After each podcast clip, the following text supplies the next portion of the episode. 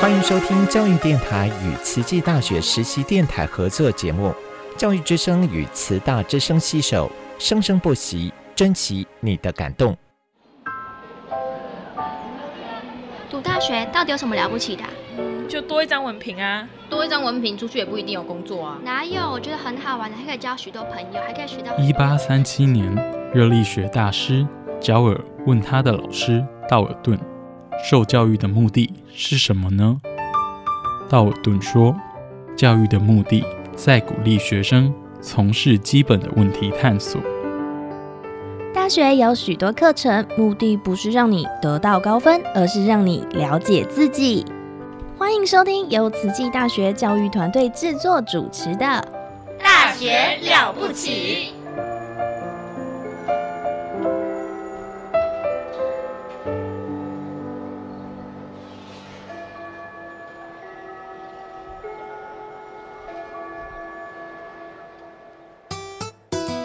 Yanvisa Nokhemakhali vito lami ngisimfungo Dlamini ngifunza eTaiwan and I'm a student of Tzu Chi. Salam sejahtera, salam satu Malaysia. Kami ialah anak pelajar Tsinghua University. We're students of Tsinghua University. Здравствуйте, я из Кыргызстана. I'm studying at Tsinghua University. Hello, 大家好. I'm Elise DeVito, Dai Ailian. Welcome to my program, Ailian Shaw.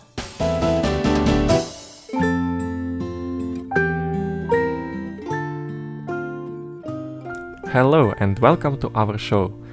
Your host Daniel from Ukraine is here. And uh, as I mentioned in our previous program, today we have uh, two beautiful guests from uh, a country which is far, far away from Taiwan, from Asia. And this is basically Western Europe. This is a very beautiful historic Germany, and we have two beautiful guests that are students on exchange program in Tzu Chi University, Sarah and Alex. And in previous program, we had a nice interview with uh, Sarah about differences between European lifestyle and uh, how it's different from the one that she has today. So today, let's bring to the discussion and uh, our conversation our next guest, Alex. Hello, Alex. Hello. Did you come to Taiwan uh, together with uh, Sarah? Yes, we even were on the same plane together. Hmm. Do, do you know her before Taiwan? Yes. Were you studying together? Yes, because we are in the same university and the same class in the German university. Oh, so you traveled here together? Yes. And you will leave uh, together, I guess. no, that not. I will no. leave a little bit later than her. On the like end of July, yes. End of July. Yes. Hmm. Are you happy or sad about this fact? I'm actually sad about it. Um, mm. I had actually my plane was earlier, and I now changed it to fly later back because um, I don't really want to leave Taiwan yet. Oh. but I have to because my visa is running out. So. Oh, so yeah. it's because of visa. Yes. Otherwise, I would have tried to stay until somewhere in August. Mm. Yes. Share your experience with uh, living and studying here. So, if we will distinct living and studying, let's start from living. Okay. So, what is the most uh, different thing uh, that you found in uh, living here in Asia, specifically in Taiwan? I think the m- most different for me is eating. Like mm-hmm. in Germany, I was able to cook for myself and go to the supermarket and buy everything. And here, I don't even have a kitchen or something. I have to go to like 7 Eleven or like um, restaurants to eat. Mm. And in Germany, it's way too expensive to go to a restaurant. You're doing only doing it for like special occasions or something. Mm. And so yes, I always you always have to try to go somewhere and find something you like. And yeah, this is probably the most complicated part al- Mhm. also for me because I'm also vegan Oh. and there's a lot of stuff you can buy in Germany like alternatives like cheese, vegan cheese and you don't really have that here. I mean there is vegan stuff Mhm. but for me it's hard to find and yes you always never really know if it's really vegan Ah. so Then I guess you're happy with being in Tzu Chi. yes but it's also um, difficult because they have a lot of egg inside their food Oh, So- uh, because Tzu Chi is vegetarian and Yes. you're vegan, I guess. yes Oh, then, well, it makes life uh, much more complicated. yes what was the uh, reason to become a vegan for you? For me it's uh, for the animals Mm. because I don't like how they are treated in the Mhm. food industry. So I, I didn't really want to contribute to that. So Mm. I became vegan. I can understand that. Uh, as I understood, in Germany there are a lot of alternatives for Yes. vegans. It's quite different in Taiwan. I yes, guess. yes. It's Mm. also like I'm missing a lot of stuff. Like in Germany, I like to bake. I'm doing a lot of cakes um, and stuff. But here, I can't even really get like the ingredients for that to make it vegan. And I couldn't even bake in the first place because I don't have Oh. an oven. Yeah. but like, um, yeah, here here I can't even. I don't know. I haven't like eaten cake or something in a year, and it's Oh, kind wow. of sad, I guess. Mm. So- is sad. yes.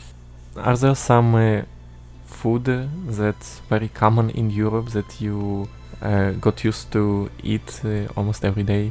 Like first thing that comes to my mind is bread, Mm, yes. which is very very unusual for uh, Taiwanese cuisine. Yes, yes. Like bread is one of them because like in Germany you have a really really great variety of bread. Oh yeah. Like but in here there's like nothing. There's like toast and milk bread, sweet bread, and I don't really like sweet bread. And, and yes, but we have a teacher like eating Lao Shi. Mhm. Uh, she also bakes like bread herself, and it's more like the European way. And yeah, we sometimes get bread from her, and I also Oh. bought it already from her. Hmm. So yes, Well, I'm happy with that. yeah, it's great to have some uh, Austrians in university. And also, I'm missing potatoes. Mm. Like, there's not a lot of stuff here you can eat with potatoes. Like, I never really see them in food. Like, yes, sweet potatoes, but not It's like not actual potatoes. not like the normal ones, I say. So, that's also something I miss. Mm. What about other part of cuisine which is uh, very very likely to find in Taiwan, like uh, seafood, for example? Mm. Do you like it? Well, I can really eat it because I'm vegan. that was the most stupid question from me. Actually, uh, what I mean, not Hmm. seafood, uh, uh, but probably maybe, for example, some fruits or vegetables that uh, are, let's call them exotic Mm, uh, in uh, Europe, but uh, very very common and uh, much uh, more cheap. Yes, like I really started to like dragon fruit here. Oh. Like in Germany, they're s- like really expensive most of the time, but here they're affordable. So Mm. um, I like to eat them, and also mango. Oh, So mango. It's everything like fruits are so cheap here, like compared to Germany. Mhm. So that's really great. Are there some things that are more expensive than Germany? Mm, yes. Uh, like it's like not food related. Mhm. Um, but like I always like style my hair in the morning, Mhm. and it's like the hairspray and everything is like so expensive here. Oh. In Germany, it's like half of the price or something, Mm.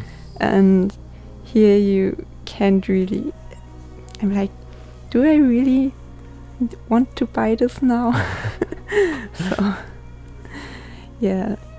Also, I think like chocolate is expensive. Like not Mm. like the Taiwanese chocolate, but other chocolates that Mm. are like exported. Yeah. I guess you don't drink milk as well. No, I don't. Yeah. In in my case, Mm. uh, I love milk, and Mm. uh, you can drink soy milk. Yes, right? yes, I love soy milk. Oh, then I think I think it's good for you because uh, it's very easy to find soy milk here, but uh, cow milk is pretty expensive. Yes. Mm, I think it's four times more expensive than in Ukraine. Mm, yes. I also saw the prices, and my friend was also complaining to me how much he has to pay for the milk. yeah. Same. if we will talk to about um, life in university Yeah. and studying, uh, wha- what is hardest thing for you here in Tzu Chi University? Um, the hardest thing for me, um, I am have a lot of courses where I have we, we where we don't really have exams but like presentations Mhm. instead, and I'm not really good at talking, so Hey, you do great Um, right now. I try my best.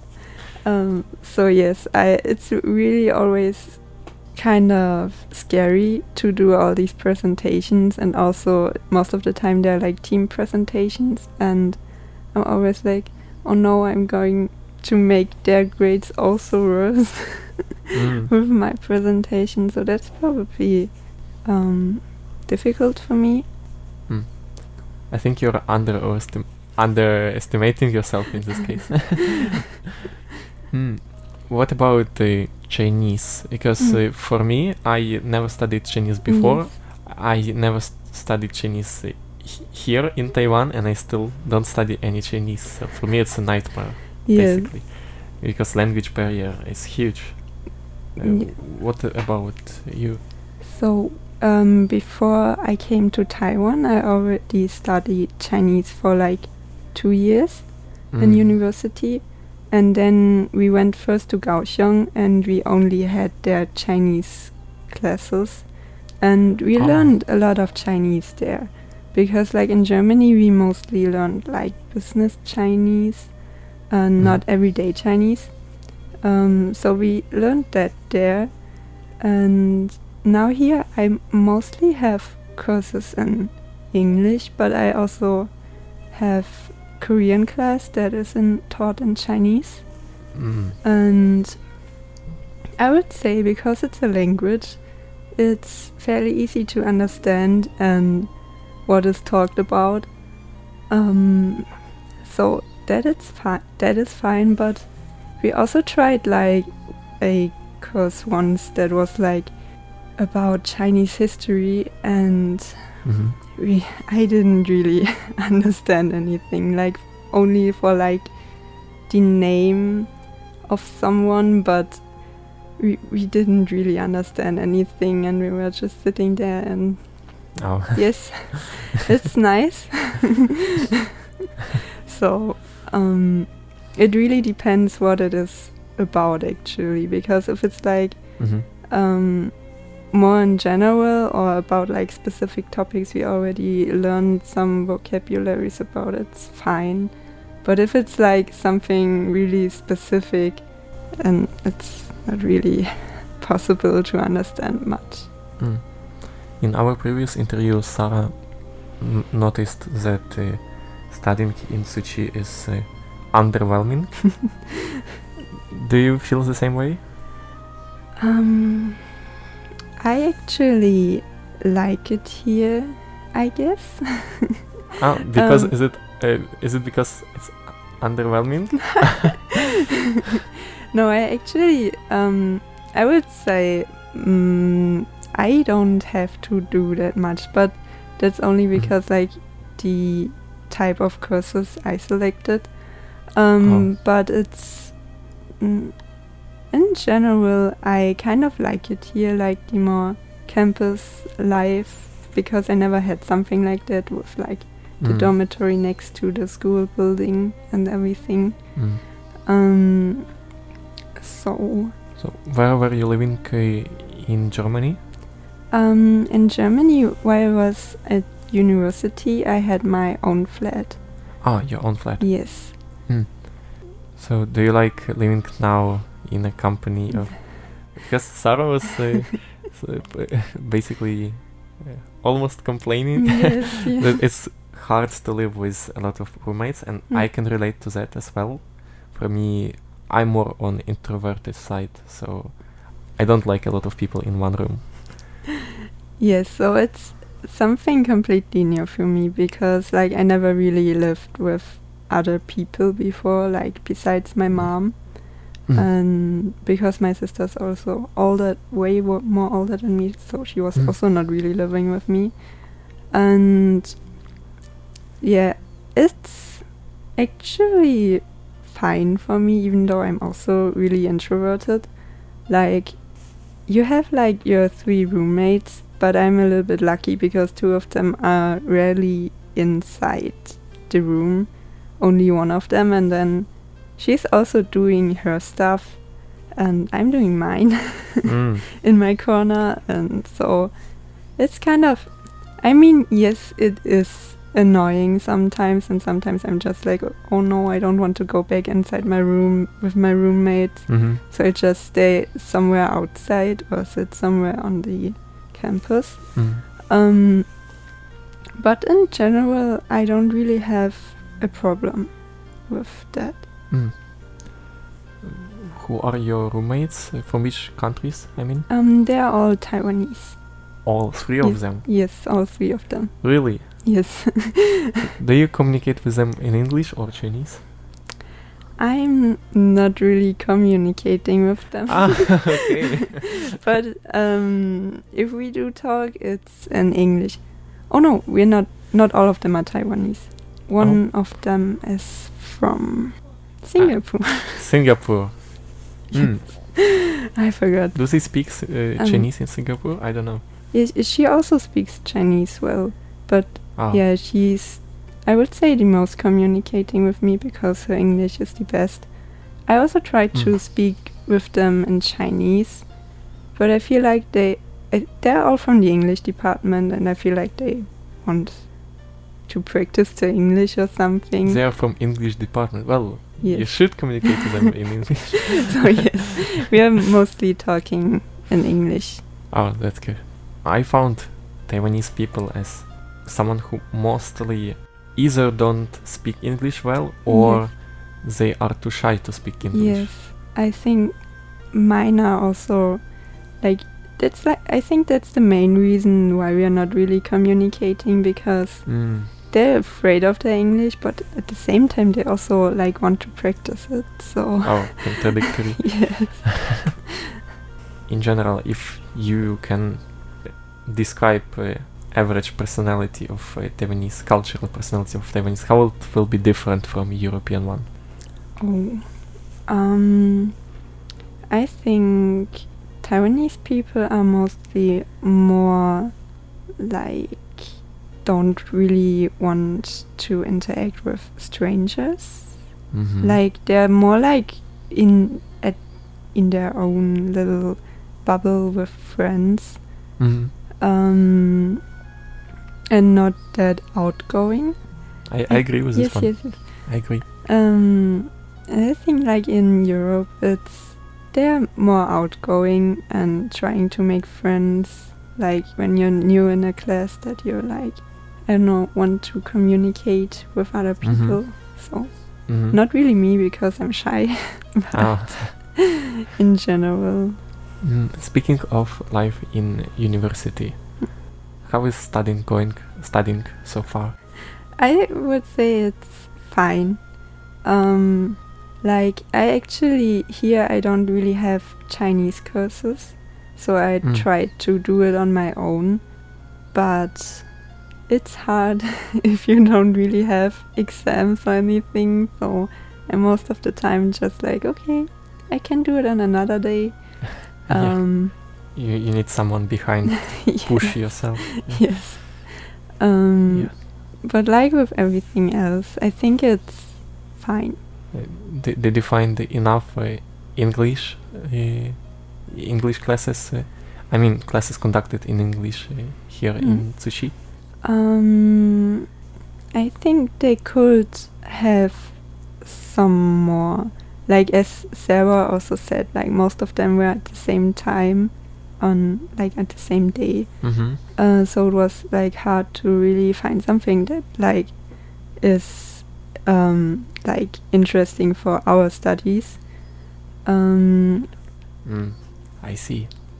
I, I can relate to that because uh, I uh, love Konstantin's classes, for example, and they are sometimes overlapping with something that is more important, uh, but I'm less interested in taking those classes, but they are more important, so I'm ob- obliged to take them in order to make credits for my home university because uh, uh, I'm also exchange student as you are.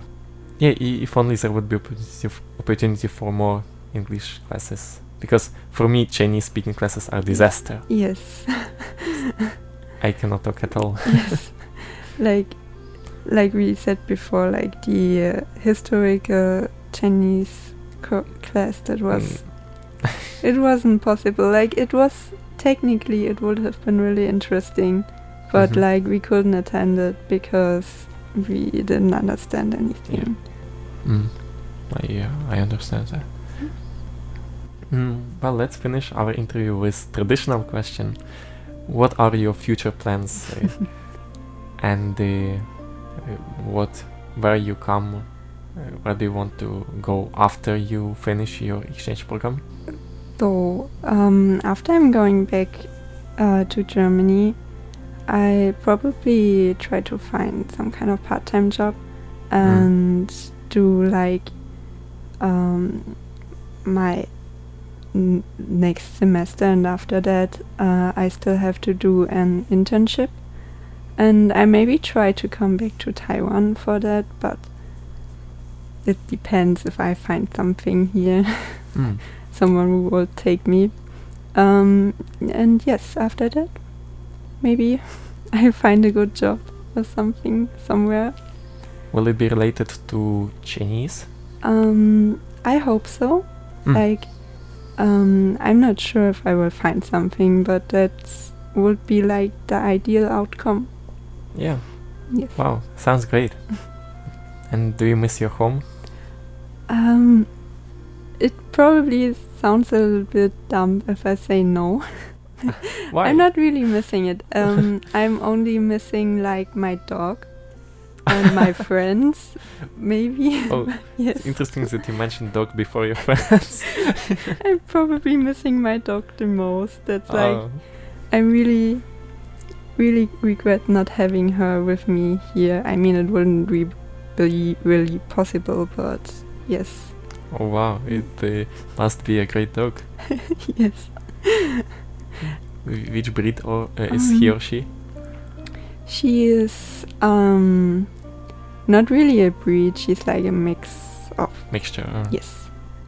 But she's like one of the small ones, the small annoying ones. oh. But she's not annoying. uh, just small. Yes. okay.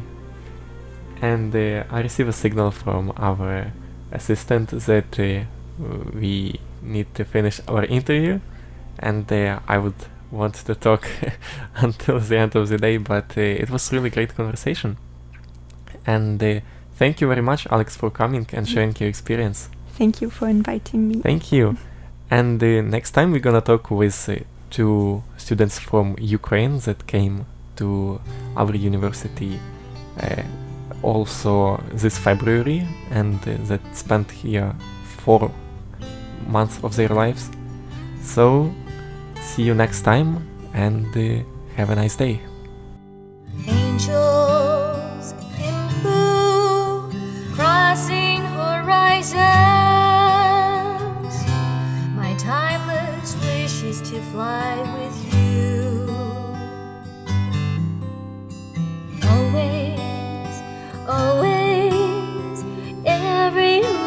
伤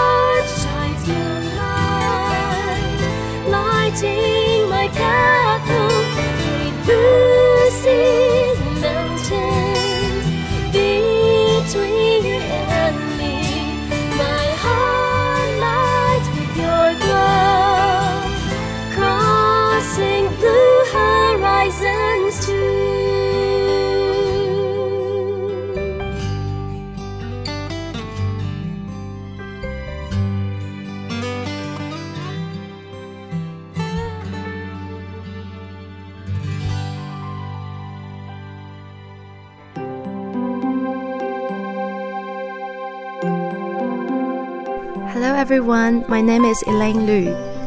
I'm from Taiwan.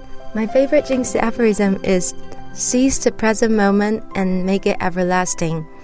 Uh, this teaching from Master Zheng Yan helps me to um, get through the most difficult time I spent with my mom at the end of her life. And because of th- this teaching, I remember to seize the very, those every ever precious moment with my mom and um, instead of focusing on the, the fact that I'm losing her, I try my best to um, remember and feel the every moment I spend with her, the moment we talk, and the the chance I still got to call her mother, and all those um, small um, details I cherish. It's because this um, this Jing Si aphorism keeps reminding me to um, um, seize these um, every moment that I'm living in. So I was able to um, get through this difficult time. And here, may wisdom and inspiration be with you always.